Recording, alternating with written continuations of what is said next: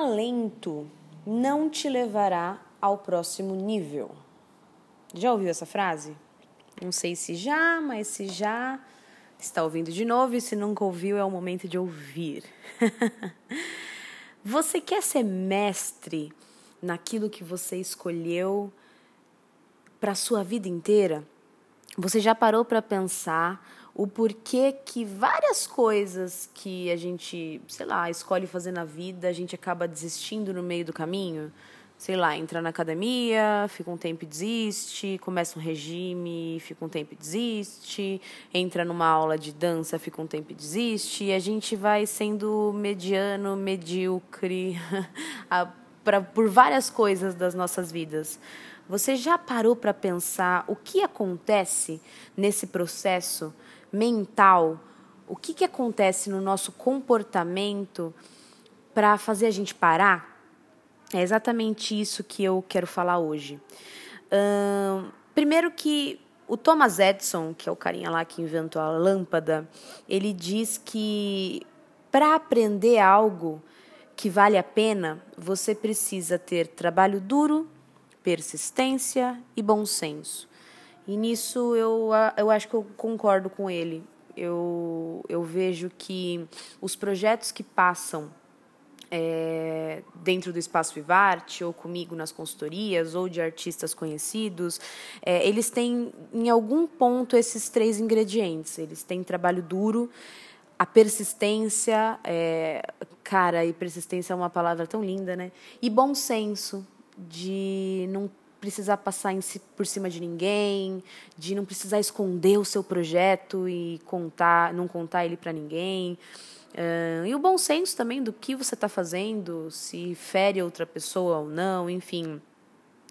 Uh, aí, a, o que eu pergunto para você em relação ao processo de aprendizado, e até um adendo, é, eu estou terminando uma especialização em neuroeducação. Então, por isso que eu venho pesquisando há um tempo o processo do aprender, como como passa por esse negocinho que tem que a gente só vê em desenho animado e nunca abriu a nossa cabeça para ver como é o nosso cérebro, que cor tem. Só imagina porque já viu de outra pessoa, imagina que seu é igual, enfim. É, o que, que, que acontece dentro desse lugarzinho aqui?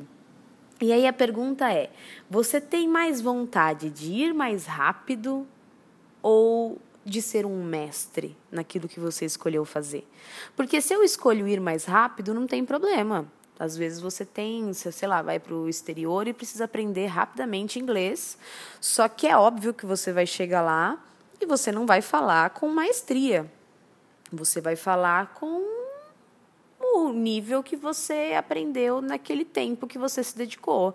E tá tudo bem, atingiu o objetivo. Seu objetivo era só pedir um lanche na lanchonete, tá tudo certo.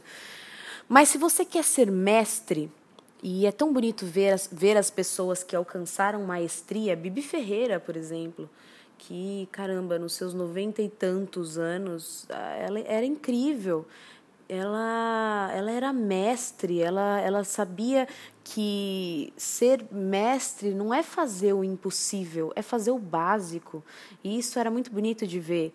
E tantos outros mestres que, que a gente vê que tem uma relação com o tempo. Então, ser mestre exige paciência, exige lidar com o tempo. Mas o que, que acontece na nossa cabeça? Tem um negócio chamado platô que a neurociência entende o platô dentro de momentos de, entre aspas, inércia da, do aprendizado. Então, por exemplo, é um exemplo bem. A gente começa a emagrecer, por exemplo. E aí a gente emagrece 10 quilos. Cara, 10 quilos foi rápido, a gente emagreceu em tanto tempo. Só que de repente eu entro num estado de que parece que meu corpo não vai perder mais peso. De que ele já entendeu o que, que eu o que eu estou fazendo, que eu estou cortando certos alimentos, e ele se adapta para para parar de perder peso, porque o corpo entende que você está perdendo peso, você está morrendo. Então, por autodefesa, ele, ele para de perder peso dentro daquela dieta que você estabeleceu. E aí você tem que dar um susto nele de novo para outro nível, outro pico de, de perda de peso, enfim. E isso acontece em todas as áreas de aprendizado da nossa vida. E nós temos é, alguns tipos hum, é, meio que padrão de comportamento para as coisas. Eu vou falar de três padrões que geralmente são é, os padrões é, coletivos, assim. Óbvio que tem muitos outros padrões e nós somos esses três padrões o tempo inteiro em coisas diferentes. Porém, tem padrão, tem coisas que tem é, esse padrão ele aparece é, mais fortemente e aí vamos ver se vocês conseguem se identificar.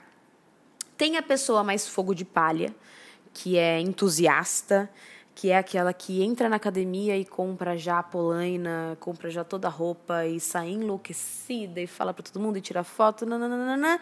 Ela entra num pico de aprendizado, de desejo, de vontade, de repente ela entra num platô e ela desiste.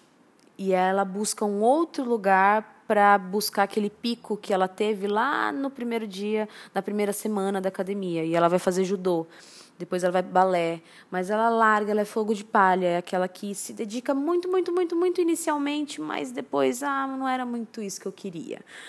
Tem o obsessivo, que é aquele que, cara, quer ser perfeito, é aquele que chega no professor no final da aula e fala, professor, como que foi? E não sei o quê. E o professor fala, calma, tenha tempo, primeiro digere o que aconteceu hoje aqui. Não, professor, mas já me fala o que vai acontecer na aula que vem.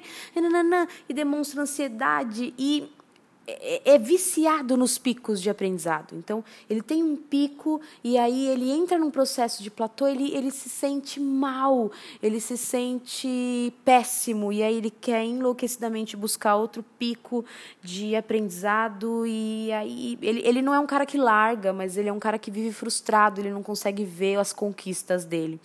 E a gente tem o perfil acomodado, que tem potencial, mas tá bom para ele aqui. Então, entrou na academia duas vezes na semana, tá bom para mim aqui. Ai, nem se esforça para tentar três vezes na semana. É o cara que muito difícil largar, mas também muito difícil querer se aventurar numa coisa que tire ele desse conforto. Então nós temos esses três perfis mais padrão dentro do processo de aprendizado. É muito importante você identificar qual é o seu perfil para você ter possibilidade de mudança. Porque não é porque eu tenho esse perfil que eu não posso mudar, que eu não posso me entender e, e, tentar modificar. Pô, isso aqui me interessa mais, isso aqui me interessa menos.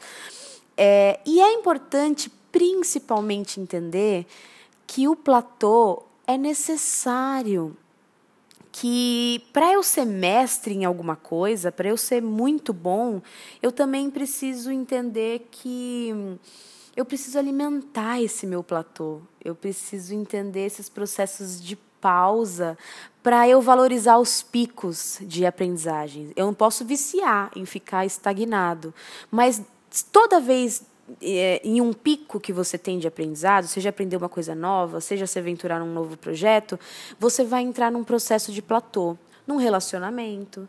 Você tem aquele frio na barriga inicial e depois você vai relaxar. E é nesse relaxamento que você precisa entender se é isso que você quer, porque a grande maioria do tempo é platô. A grande maioria do tempo é o básico, é o café com leite. Eu preciso amar esse básico para quando os, os picos de, aprendiza de aprendizagens aparecerem, eu conseguir curtir eles também. Então, ao contrário de buscar os, o, o, eu quero aprender mais, eu quero aprender mais, eu preciso entender.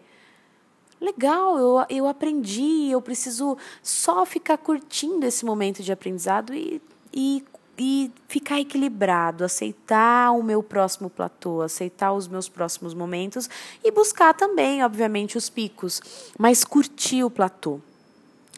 Cinco chaves essenciais para você ser mestre. Hum, primeira coisa é você ter um bom, um bom instrutor.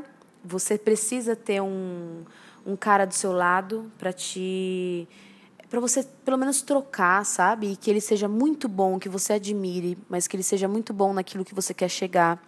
Prática todos os dias e é prática pela prática mesmo. Não é prática para alcançar um nível de, de novo aprendizado. É só eu praticar aquilo e é na prática que eu fico melhor.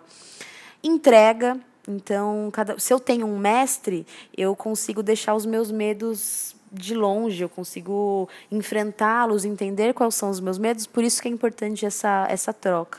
Visualização, ou seja, saber onde você quer chegar e entender os seus limites. Se eu entendo os meus limites e o meu mestre também entende os meus limites, ele me desafia. Então, por isso que é muito importante o papel de um mestre, de alguém que você confie. Eu não estou falando de escola, eu estou falando de mestre, eu estou falando de alguém que não precisa ser no âmbito escolar. Pode ser aquele amigo que você admira muito, pode ser um mestre que você não tem como amigo, mas que tem uma relação mestre mesmo, e você chama ele para ser seu mestre, enfim. Esse é um pouquinho do pensamento que eu quero compartilhar hoje, que é esse processo do platô, para você entender o que acontece na sua cabeça durante os processos do aprender.